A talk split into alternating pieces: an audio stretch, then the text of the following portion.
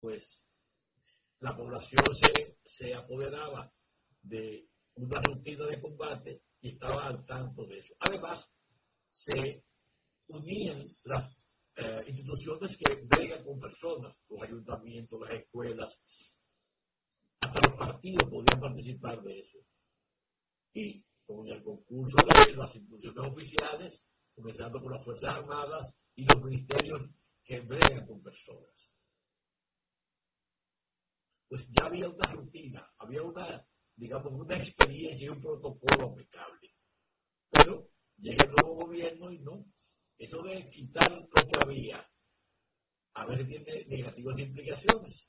Por eso, el país estaba sufriendo una epidemia donde no hay cama para internar, sobre todo a los niños. Muchos niños han muerto por el dengue. Que los padres sean cuidado, no lo descarten, no es descartable, porque no saben, no están prevenidos. El niño se enferma y no dice, el niño se enferma, tiene una gripecita, tiene un virus pequeño, porque no hay la adecuación a la actividad humana.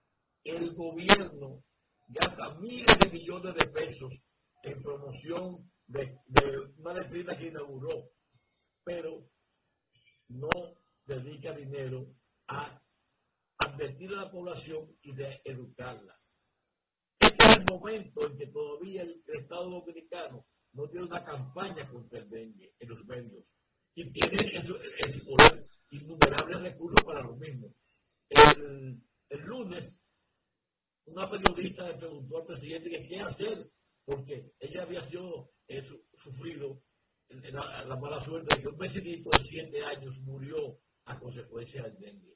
El presidente le dijo que iba a llevar eso a las autoridades sanitarias. Es decir, que tres años después el gobierno tiene un plan de combate contra el dengue. Y de eso es de lo que nos quejamos todos. La improvisación y la falta de continuidad. No es posible que este gobierno crea que si no mira para atrás va a tener asiento. No, el pasado es un referente. Si un gobierno pasado hizo algo bueno, es el momento de que usted lo adopte. Y para adelante. No es cuestión de ver quién lo hizo. Es el Estado, usted maneja el Estado. Usted mucho chofer de carro público, de, de un autobús, que se sube, usted tiene que conducirlo hacia la, hacia la próxima parada. Pero hay una ruta que ha establecido el Estado y eso es lo que usted va a conducir. Manejar con la mayor destreza esa ruta. El que hace mejor tiempo, mejor ruta, que evita accidentes, el que evita problemas, el que, el que ahorra combustible, ese es, es un ahorro, el mejor uso de los recursos del Estado. Lamentamos que el país esté sufriendo los embates de la impericia y la improvisación. Sigue en sintonía con Freites y su gente por la nota.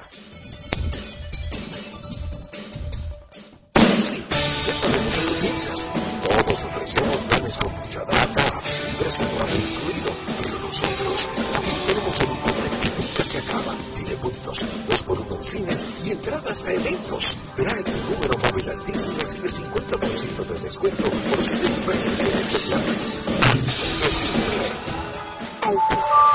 global de los dominicanos.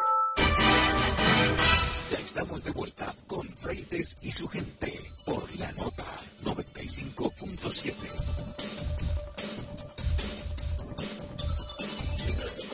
a Yaneli Villegas, una dominicana con muchos años de experiencia en esto de ser emprendedora. Ella es, además de arquitecto o arquitecta, pues profesora, eh, tiene especialidad en muchas áreas, tiene muchos años de experiencia y recientemente tuvo un contacto sobre las mujeres emprendedoras. Yo quería que me explicara sobre eso porque parece que están de moda las mujeres porque recientemente escuché y vi al presidente del VHD hablando sobre el mismo tema. O sea, hablando sobre las mujeres en el mundo financiero. Buenas tardes, buenas noches y buenos días, Janely. Buenas tardes, encantada de estar aquí compartiendo con su público y con su plataforma. Eh, sí, yo trabajo en el sector financiero, eh, la parte de economía conductual, equidad de género e inclusión financiera. Y respecto al encuentro, fue un encuentro que tuvimos en días pasados, el lunes anterior en Acrópolis, que se llamó Los Cuatro Pilares para que un emprendimiento sea rentable y reunimos una cantidad importante de mujeres que están, están en el proceso de iniciar sus emprendimientos para poder entrenarlas en aspectos legales, en aspectos financieros, pero también en aspectos operativos y los aspectos comerciales. Lo que comenta, que estamos de moda, pues es algo global, porque esto corresponde a lo que es llevar a cabo la Agenda 2030 para la próxima reunión de todos los países y lo que entendemos que necesitamos como un colectivo social, donde se va a estar trabajando la parte de sostenibilidad, pero también la parte de inclusión financiera y la parte de equidad de género, para lograr tener un balance y poder cerrar la brecha de pobreza que atañe a muchos países, incluyendo República Dominicana. Ya te Villegas, dime cuáles son los pilares eso para ver si yo canto con uno. Claro que sí, todo emprendimiento necesita por lo menos cuatro cosas. Necesita el, el pilar legal, necesita el pilar financiero, necesita el pilar operativo y necesita el pilar comercial. Si alguno de esos no puede estar, digamos que sano, no vas a poder tener una, una interacción sana en, dentro de tu negocio. Y evidentemente vas a comenzar a flaquear y no lo vas a poder mantener a flote. Eh, yo veo que aquí normalmente, eh, sobre todo con las mujeres, hay muchos esposos que le ponen un negocito a la mujer, pero ella no sabe nada de negocios. Así es, así es. Eh, eso tiene mucho que ver con el tema de, cultura, un, tema cultural que también es algo de lo que se está tratando de trabajar. Que, como yo le digo a las mujeres, la parte del empoderamiento de la mujer no es más que tú reconozcas tu propio poder. Y parte de reconocer tu propio poder es que entiendas que eres responsable de los resultados que vas a tener en tu vida. Entonces también resulta que parte de la responsabilidad es que tú encuentres tu propósito de vida, en que tú tienes talentos, en que tú puedas aportarle a la sociedad. Y si realmente quieres ser una emprendedora, que también pongas de tu parte para que eso pueda ser una realidad para ti. Eh, una pregunta, cuando tú hablas de esos pilares, ¿cómo las emprendedoras tienen instrucción sobre eso? Ese es el tema que estamos tratando de abordar. Generalmente, las personas que emprenden entienden que porque han identificado una necesidad en el mercado y ellas pueden cubrirla, va a ser suficiente. Sin embargo, no tienen no conocen ningún aspecto comercial, no conocen sobre los derechos o sobre la parte eh, legal, mucho menos de cómo lograr que ese servicio o ese producto llegue a ese consumidor final en, óptimas condiciones, temas contractuales, oportunidades. Entonces, hay algunas iniciativas gubernamentales, pero también hay algunas iniciativas privadas y la nuestra es una de ellas. Bueno, es una plataforma creada para poder llevar cada semana conocimiento oportuno en cualquiera de estos aspectos a mujeres que en cualquier ámbito de su vida lo pudieran estar necesitando de forma gratuita. Ah, es de forma gratuita.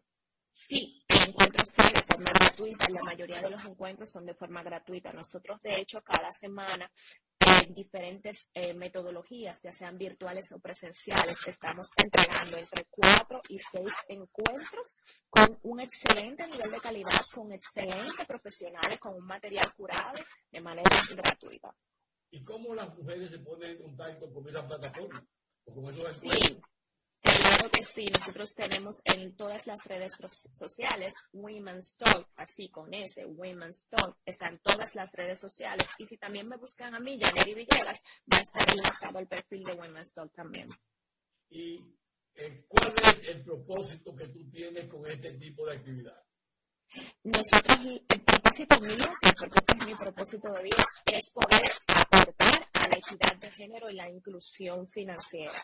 Yo amo la parte de la educación y entiendo que podemos revolucionar y hacer un impacto social positivo cuando las personas tenemos el conocimiento adecuado. Y yo quiero poner ese granito de arena para que en esas cosas que yo he aprendido a manejar muy bien, que es la parte de negociación y la parte financiera, podérsela llevar a las mujeres que lo están necesitando y que quizás no saben dónde pueden encontrarlo. Yaneri, el, el asunto de emprender eh, y que ya tiene cuatro pasos tú has establecido. también eh, hay que ver que en general son pequeños negocios y tú estás en la parte financiera. Ahí es, ahí es big potato, o sea, ahí es costar mucho dinero. Entonces, ¿cómo las emprendedoras eh, de negocios pequeños pueden hacer crecer o instalarse según tu óptica? Sí, lo primero que tienen que identificar que ellas realmente tengan un producto o un servicio de valor. Si ellas realmente están proporcionando valor, entonces se puede trabajar a través de ese sostén de los cuatro pilares y pueden obtener no solamente financiamiento, también inversión, que son otro tipo de oportunidades ahora mismo hay muchísimas oportunidades para que inversionistas privados e inversionistas públicos y muchísimas fundaciones quieran poner su capital a trabajar de la mano de personas que están iniciando. Pero para tú poder calificar para eso, lo que tú tienes tiene que tener un factor diferenciador. Porque si yo soy un inversionista, ¿cómo yo quiero poner dinero en tu proyecto si tú mismo no puedes manejar tu proyecto? Entonces, esa es la parte que tenemos que trabajar, estar en condiciones óptimas para aprovechar las oportunidades del mercado, que son muchas. Es decir, que para tirarse la charla a los tiburones hay que estar con una preparación técnica. Sí, claro que sí, claro que sí, porque tú quieres ser, tú quieres tener esa apariencia para que te compren. Es como si, es igual que un producto en el supermercado. Yo siempre establezco la metáfora del fondo y de la forma. Antes de yo poder entrar a ver la esencia de algo, yo quiero ver ese empaque de una manera que me llame la atención entre tantos que hay. Entonces, en ese sentido, tú tienes que prepararte en esos pilares para que puedas llamar la atención de aquellos que tienen la capacidad de respaldarte.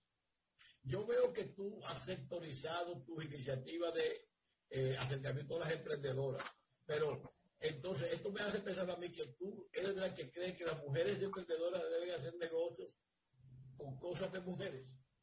No, no necesariamente. Yo pienso que cada persona tiene su propósito de vida, cada persona tiene sus talentos. Digamos que una parte de trabajar inclusive la parte de la equidad es entender que nadie está buscando ocupar un rol ajeno o ser más que un rol ajeno. Simplemente tener las mismas oportunidades siempre que tú te las merezcas y que trabajes por ellas. Entonces, no necesariamente tú puedes ser una mujer y estar, de hecho, yo he estado más de 20 años en un negocio tradicionalmente liderado por hombres y no pasa nada. Ahora simplemente yo quiero devolverle a la comunidad femenina conocimientos que yo tuve que buscar por aparte y devolvérselo de una manera más fácil, pero no necesariamente, porque hombres y mujeres estamos para que convivamos en este mundo y seamos felices. Eh, como decía el tipo, somos mujeres y hombres, muy bien así. Eh, Exacto. Sí. el tema de las reglas de juego en cada país existe una regla de juego. ¿Cómo puede tener acceso a, las reglas de juego de los negocios de República Dominicana el que comienza? Sí, claro que sí. Tiene que educarse. Nosotros proveemos información porque, aunque no son complicadas, pues son varios puntos que no me daría, por ejemplo, unos cinco minutos para poderlas explicar. Por eso, de hecho, cada semana se aborda un tema en particular. Porque también eso va muy enlazado a qué tipo de negocio tienes.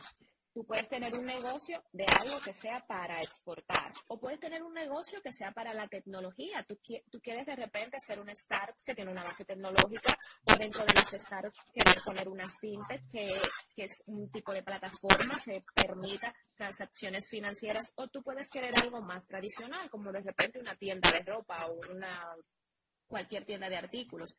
Dependiendo de, van a haber algunas cosas que pueden estar cambiando para tú aprovechar ciertas oportunidades.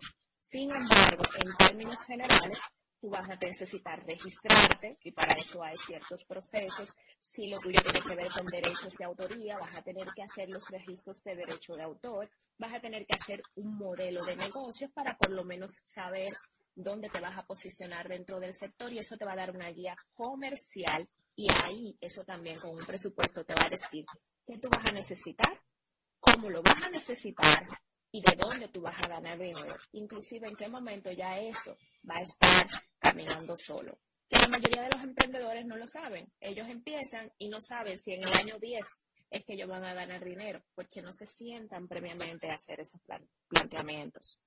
Pero yo, me fijo que emprender es una labor complicada porque hay que hacer una investigación de mercado, un plan de negocio, etcétera, etcétera, etcétera.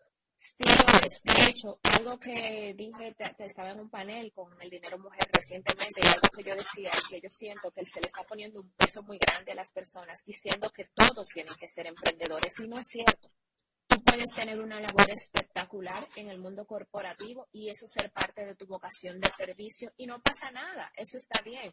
Emprender, tú tienes que tener esa llama, ese corazón de emprendedor porque eso es un reto para valientes. Toda la responsabilidad que antes estaba en el empresario que te contrató ahora está en tus manos. Es responsabilidad tuya vender, es responsabilidad tuya quedar bien con tu cliente, es responsabilidad tuya conseguir el trabajo, es responsabilidad tuya mantenerte a flote y son muchas cosas y son muchas cosas de manera permanente. Entonces, realmente no es para todos y yo pienso que uno de los mensajes que yo llevo es que la gente no tiene que sentirse presionada entender que no es el único camino, que tú puedes escoger tu camino, pero que si lo eliges, trates de hacerlo bien. Janet, y el tema de en tu experiencia, en tus largos años de servicio, ¿cuáles son los principales problemas que confrontan los emprendedores o dónde se dan los mayores fracasos? Que van con la mentalidad de empleados a emprender ellos van con la mentalidad de empleados. Ellos consiguen el primer contrato y ese dinero del primer contrato ellos no lo dejan para la empresa, sino que ellos lo toman para temas personales.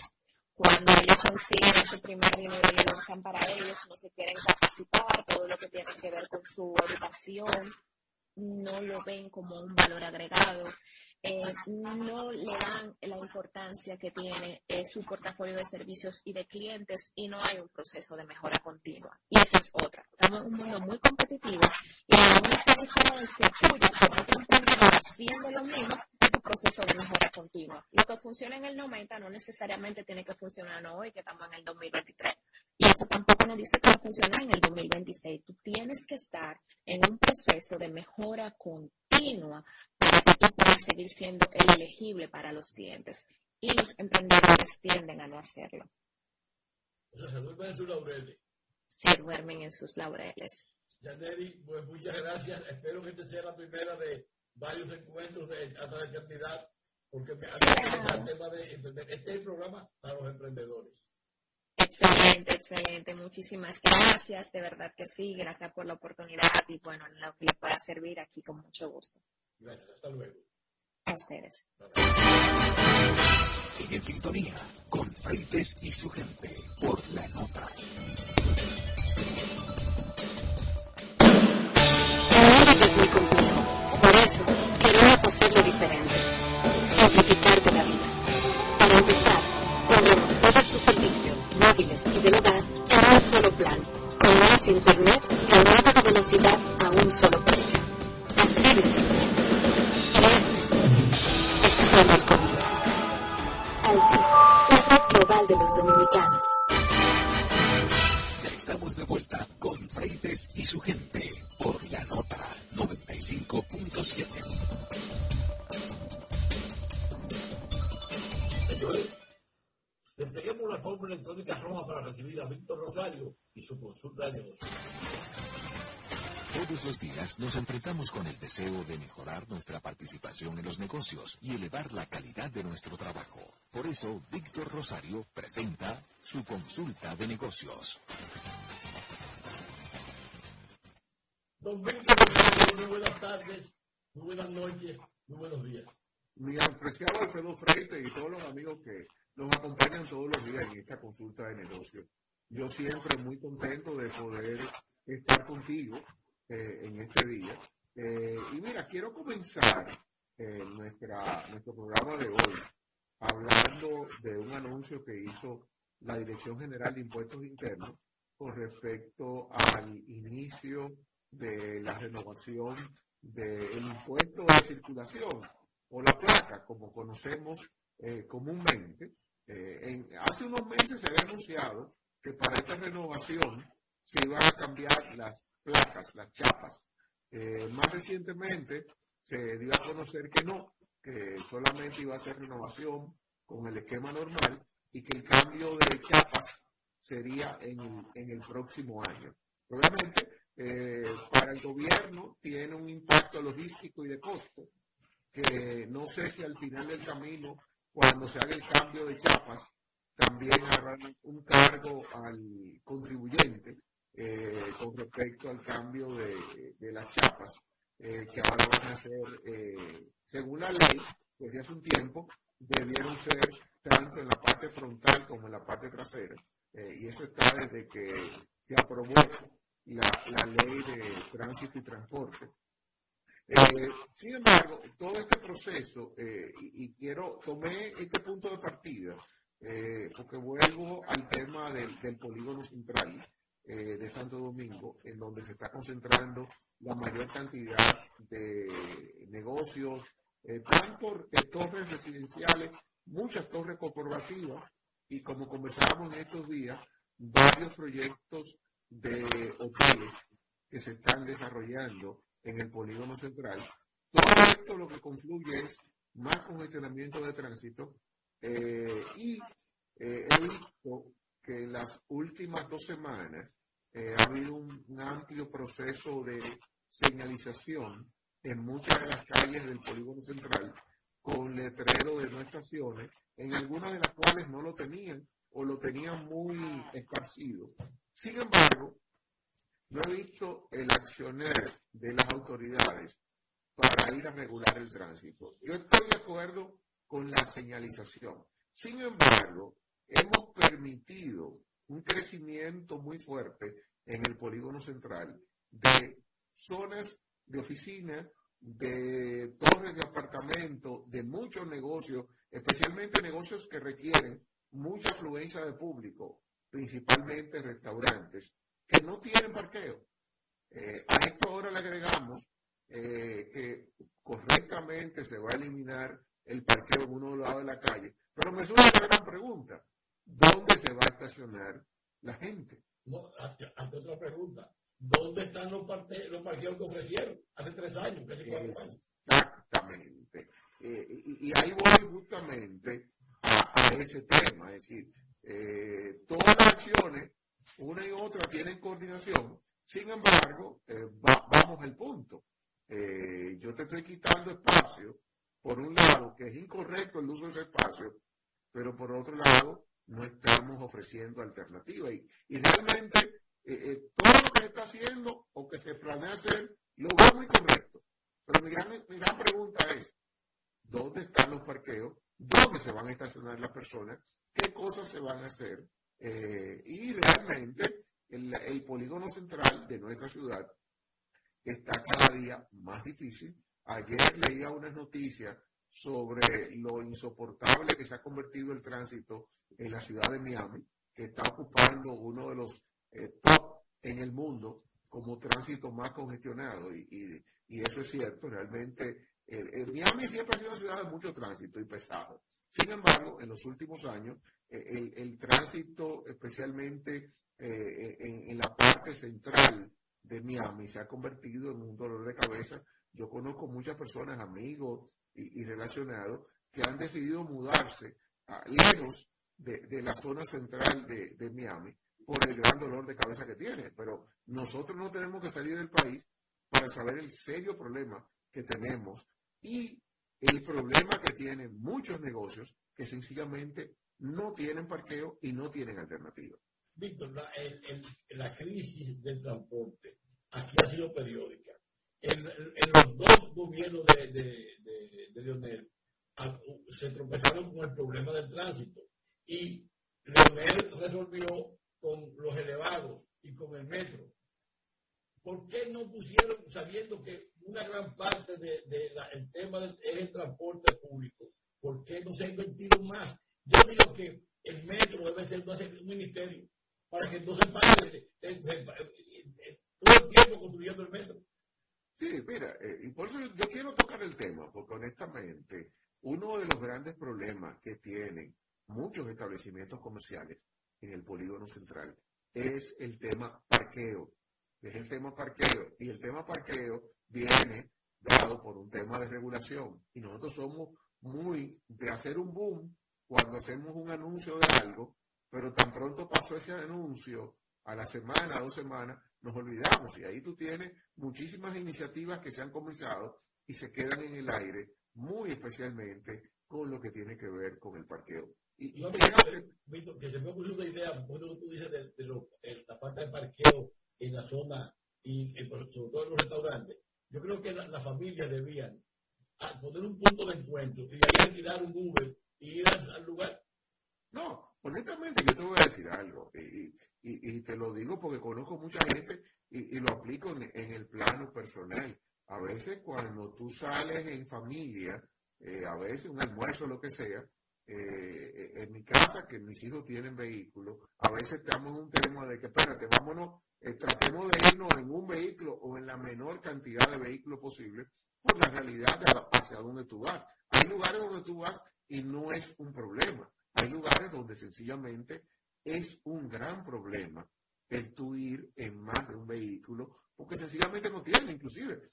Aquí se ha convertido que para ciertos lugares, en términos de trabajo, en algunas horas, si o tú te vas, o tú tienes un chofer, o te vas en un transporte público tipo Uber, eh, porque si no, tú vas a perder media hora, 45 minutos tratando de conseguir un parqueo, porque de lo contrario, no vas a poder llegar a tiempo o puntual a una reunión, eh, ya sea por el congestionamiento de la calle y lo complementas esto con la escasez de parqueo que hay en muchos lugares, y ni hablar, ni hablar de ir a una institución pública, que eso es otro caso, que no voy a entrar en, ese tema. Aquí hay lugares públicos, eh, ir a, algo, a local, toda la vida ha sido un problema y seguirá siendo un problema. Pero mira, eh, todo eso se resume en una palabra, planificación. Y hoy yo quiero hablarte, dar la segunda parte de nuestro tema de la pasada semana, en donde hablábamos de los talleres de planificación y quiénes participan. Eh, comprometí la semana pasada que hoy vamos a hablar sobre eh, cuál rol deben ocupar los integrantes de, los talleres de planificación.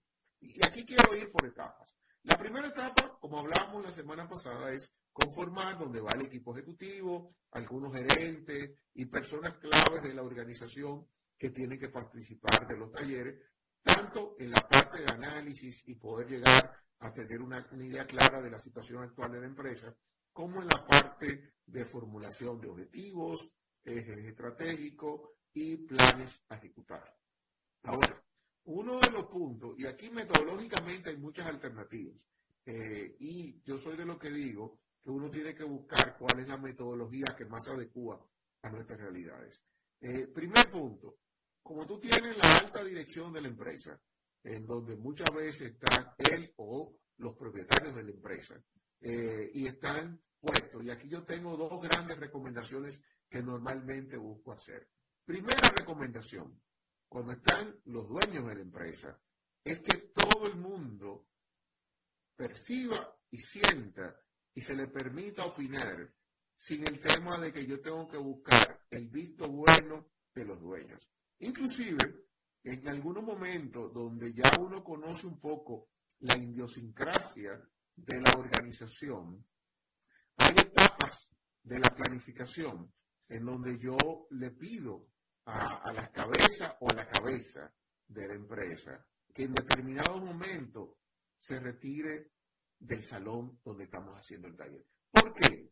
Porque a veces tú sabes que, primero, la autoridad, Alfredo Freite es el, el dueño de la empresa, el presidente de la compañía, pero es un dueño a donde todo el mundo, más que respeto, hay miedo a esa autoridad en donde yo no voy a criticar decisiones o acciones ejecute el dueño en su casa, porque eh, viene el temor natural de que si yo critico a Alfredo, que es el dueño del negocio, voy a perder mi puesto. Entonces, yo normalmente recomiendo, primero, lo ideal es que no existe ese esquema. Y, la, la, gerencia moderna, eso lo mandó a guardar hace tiempo. Sin embargo, es una realidad que hoy en día todavía se mantiene en muchas empresas que la, la opinión del dueño es una orden y ya nadie va a contradecir la opinión del dueño. Eso está mandado a guardar en un taller de planificación. Eh, porque de lo contrario, el plan lo debe hacer el dueño solo, sin más nadie. Entonces, ahí entramos en el primer punto. Todo el mundo que está en un taller debe tener el mismo, la misma voz, la misma oportunidad de opinar, la misma oportunidad de plantear cosas, porque eso es muy importante. Segundo aspecto importante cuando hablamos de roles es yo puedo ser el director, vicepresidente, gerente de mercadeo. Tú eres el gerente, director del área de administración. La otra persona es el director del área de gestión humana. Y ahí vamos en los diferentes roles. Recuerda cuando estamos hablando del plan de la empresa, en una primera instancia, yo no participo únicamente con el sombrero de mi puesto y no debo limitarme a opinar acciones, mejorías, cambios, nuevas ideas, únicamente en mi ámbito de incumbencia. ¿Por qué? Porque entonces lo que estamos haciendo es que sí, es el plan de la empresa, pero el plan de un área únicamente lo opina el del área. No. Y a veces eso entra en a veces discusiones. Pero ¿por qué es importante que todo el mundo pueda opinar? Porque a veces el de el área de operaciones tiene ideas geniales que impactan la parte comercial. En la tecnología de información, que puede ser un mundo aparte, sí, puede ser un mundo aparte. Sin embargo, el de ventas, el de mercadeo, el de finanzas, tiene ideas que pueden impactar los planes del área de tecnología y viceversa. Entonces, una regla que para mí es clave es, al momento de analizar, al momento de formular ideas o plantear posibilidades, que todo el mundo pueda plantear, no solo en su área. Aunque sí, al final al momento de depurar esas ideas, la lógica es que el de finanzas sea el que depure las ideas que tienen que ver con el eje financiero. El de tecnología de información sea el que depure las posibles ideas en el área de tecnología y así sucesivamente. Pero yo no puedo limitar a los participantes a que solo aporte en su área de incumbencia, porque entonces estoy haciendo un plan limitado. Eh, yo te podría poner mil ejemplos en donde un representante de otra área te da ideas geniales. ¿Por qué? Porque no está contaminado. El que está en el día a día de un área muchas veces está abrumado con su día a día y solo ve un camino. El que no tiene que ver con esa área te puede plantear alternativas, opciones que pueden ser extremadamente interesantes el tú llevarla a la práctica. Por eso no limitamos el rol a que es tu área de incumbencia al momento de entrar a un taller de planificación, todos opinamos en todo. Sí, al final, al momento de depurar y, establecer prioridades, debe establecer prioridades que es experto en cada área. Pero eso es parte clave en, los diferentes momentos del plan. Y, e, e, insisto, para mí quizás una de las partes que más limita es cuando la gerencia, el dueño, el presidente de la compañía, te ejerce un poder muy fuerte, hay gente que se limita y está esperando su bendición para poder opinar y se limita en ideas muy buenas porque quizás con eso entienden que están ofendiendo al jefe. y también eh, limita una parte creativa que es la crítica. La crítica, óyeme, la primera etapa, que es la parte de análisis, donde uno concluye con un taller del, del típico análisis FODA, óyeme, es una parte muy difícil en donde la gente tiene que poder decir todo. Y hay una partecita en esto que siempre queda la discreción del estilo de cada empresa. Sin embargo, hay empresas que en un taller de planificación, donde está la alta gerencia, la parte financiera es un secreto de Estado. Entonces, espérate, usted está eh, analizando el plan de una empresa, pero usted no sabe si la empresa vende mucho no vende mucho, gana o no gana, qué producto puse más. Ajá, espérate, usted, esto es lo que. Yo un chofer y le pongo, le, tapo los ojos. ¿Cómo mi chofer va a manejar bien mi vehículo si yo le tapo los ojos o le amarro la mano? Hay un problema.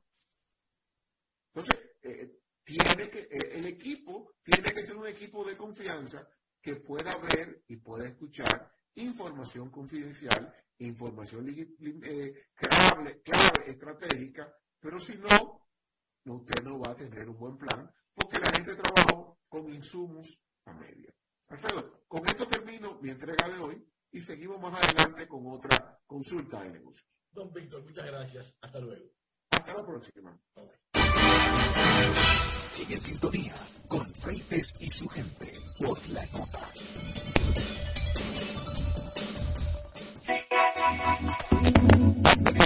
Espera cada sábado con un contenido fresco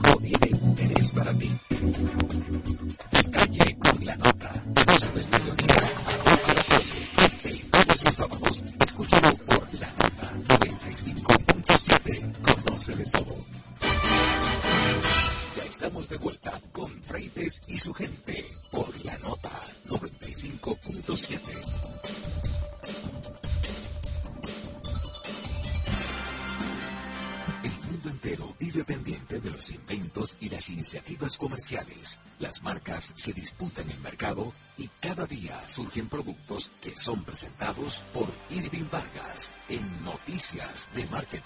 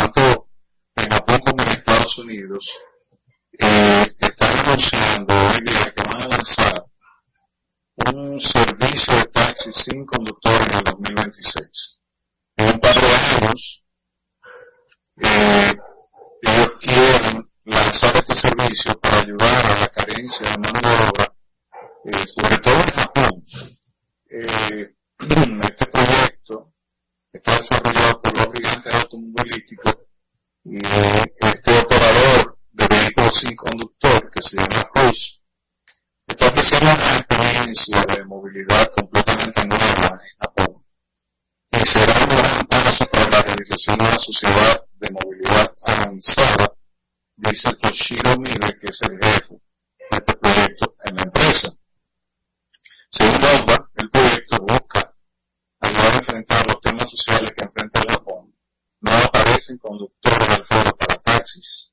No hay quien quiera trabajar manejando, conduciendo vehículos. Y el gobierno japonés está impulsando los vehículos autónomos en un momento que, que enfrenta el envejecimiento de su población y su falta de mano de obra.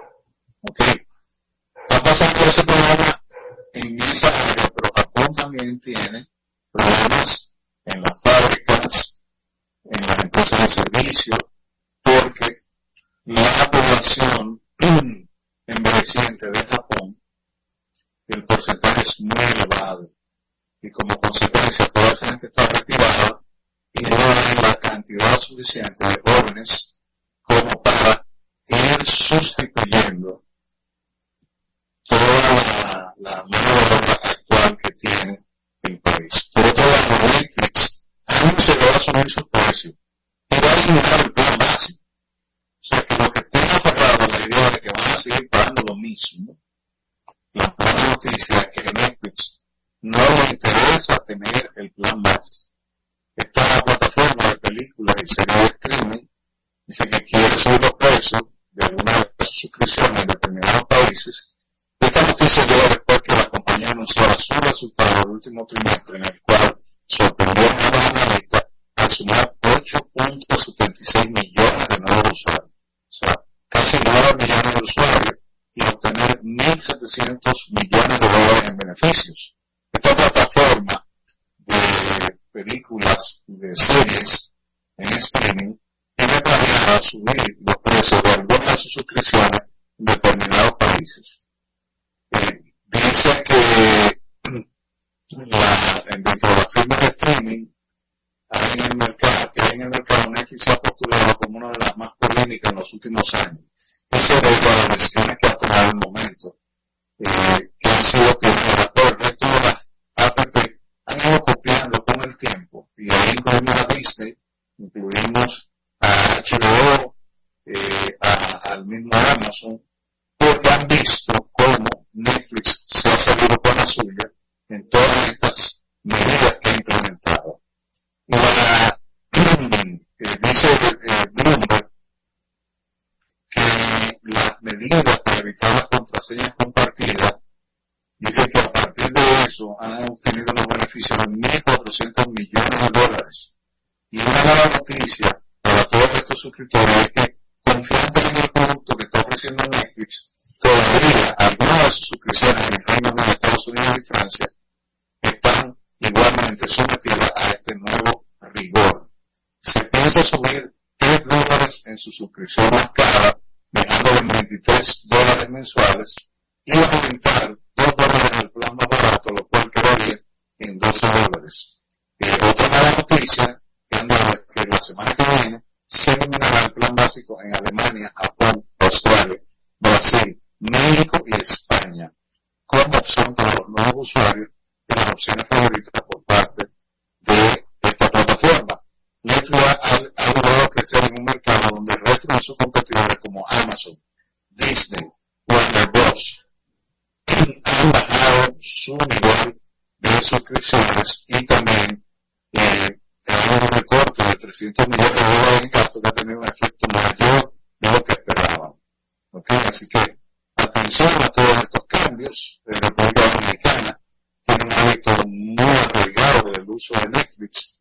Eh, yo te diría que de la región, esto es un modo, no, hacer una comparación en función de la población, nosotros somos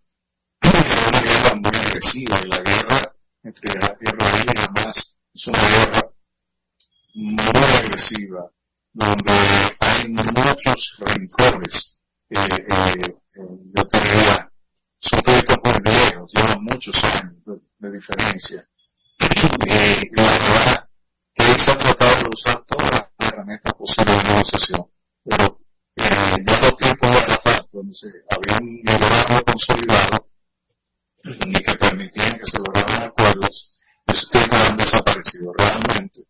Las organizaciones... Bueno, es un envenenado. ¿Quién envenenó? ¿Cómo se llama? No, no Estados Unidos. Eso lo digo. Pero, pero bueno. ¿Cómo, pasó, cómo pasó con Hussein? ¿Cómo pasó con, cómo se llama, con, eh, con el otro? O sea, eh, lo que pasa es que estos conflictos eh, son, eh, eh, ¿cómo te diría? Operaciones de marketing, porque se venden muchísimas armas. El mejor negocio es vender cohetes. Cuando explotó, ya sobre, eh, hay que buscar otro, pues se consumió ese dinero. La guerra entre Palestina y, y, y, y Israel es una guerra territorial, no una guerra religiosa. Eso significa que son musulmanes contra, eh, contra judíos, nada de eso. Es un asunto de que Israel está creciendo a expensas de su vecino. Eso es todo. Bueno, porque Israel es más fuerte, Alfredo. O sea, Israel está consolidado como una de las naciones más avanzadas. Eh, Israel es una puta raza norteamericana, es como si dijéramos Puerto Rico en el Caribe, pero con más apoyo. Porque Israel tiene otra. Israel es un estado importado, o sea, esa gente fue, llegó ahí importada. Y, y, y yo eh, digo, cada quien se la juega, pero no tiene, se quiere dar una importancia que no tiene a una guerra entre dos países, no una guerra que afecte al, cosmos. No es distinto a la guerra entre Rusia eh, y su vecino, porque ahí son productores, de, productores importantes que contribuyen a la economía mundial. sí, pero también es territorial la guerra. Sí, pero que hay tienen una, son productores de, de, de, de, de, de, de, de materia prima. Entonces, cuando no circula bien, sí. Pero que, eh, eh, eh, eh, la, la planta de gas, ¿qué se produce? Ni mala suerte se produce ahí. Bueno, Desierto, Alfredo. Sí. Mu- mucho cactus. Mucho cactus. Mira, Nokia está anunciando que va a suprimir 14.000 puestos de trabajo. Vaya. Este gigante de Finlandia, de las telecomunicaciones, dice que va a, a dar de baja eh, la mayor parte de su planilla porque quiere reducir costos porque ha sufrido una caída en su beneficio en el tercer trimestre. Hasta finales de 2026 la corporación quiere ahorrar entre 800 y 1.200 millones de euros para alcanzar a largo plazo su objetivo. Las ventas netas se redujeron ahora en el tercer trimestre un 20% con respecto al año anterior. Entonces, eh, Nokia que ha hecho un gran esfuerzo y que ha buscado eh, sobrevivir, eh, dice que el- la, la, que espera que pueda alcanzar hasta finales de este año el mínimo inferior del rango de ventas pronosticado entre 23.200 y 24.600 millones de euros. Bueno, yo, la verdad, es una pena porque la empresa había logrado eh, reorientarse y inclusive eh, había eh, detectado nichos de mercado donde le iba muy bien. ¿ok? Inclusive la producción de, de algunos eh, modelos de, de, de teléfono. Pero ya ese no es su negocio más importante. Ellos están precisamente en el negocio de eh, tecnología, donde son eh, suplidores de servicios de tecnología de muchas empresas. Eh, no, Para terminar, si no, no quiere abrir un apetito a las grandes potencias. Porque no ese paísito tenía tal nivel de ingresos con un teléfono, con la tecnología de celular, de teléfonos, pues se, se puestos y ahora arrancó Estados Unidos que eh, mostró todo lo que cayó abatido de esa guerra, pero vino iPhone. sí, el iPhone es el culpable de la, de la quiebra de Nokia De Nokia. y de Motorola también. Sí. porque la pantalla táctil que trajo el iPhone colocó en obsolescencia de esos equipos. Y automáticamente sus ventas comenzaron a disminuir y las ventas del iPhone comenzaron a aumentar. Entonces, eh, sobre todo en el caso de Motorola, iPhone se quedó con ese mercado del teléfono flip, que era un mercado de clase media hacia arriba. Yo que, que el caso de, de iPhone también haya incentivado a los chinos la producción de telefonía. O sea, el, el, la- el, eh, iPhone abrió un mercado. Correcto. Sí, es un mercado importante y además de eso comenzó a utilizar su ecosistema como base de desarrollo de muchas de sus aplicaciones. Y cuando tú eh, con, los usuarios del iPhone hoy día, te dicen que están con el iPhone por el ecosistema que tiene, es decir, tiene un servicio en la nube eh, que permite asegurar que tu información está bien resguardada, eh, aunque no son grandes innovadores, siempre tienen teléfonos que funcionan muy bien y que dan prestaciones lo suficientemente estables como para darle cierta seguridad que es lo que necesita principalmente el consumidor hoy día. Después, si me preguntas si es cara, eh, la plataforma de iPhone evidentemente es muy cara. Pero nada, Alfredo, hasta puntos. Buenas tardes, buenas noches y buenos días. Nos veremos. Bye. Señoras, señores, amigos de Planeta Tierra y más allá, gracias. Muchísimas gracias por estar en sintonía con nosotros aquí en la nota 95.7 y por los canales de Viz TV. Alfredo Frente, en nombre de todo el equipo, les da las gracias por la sintonía y espero que nos encontremos en el próximo programa. El próximo lunes estaremos juntos. Hasta Te luego. acompaña la nota 95.7.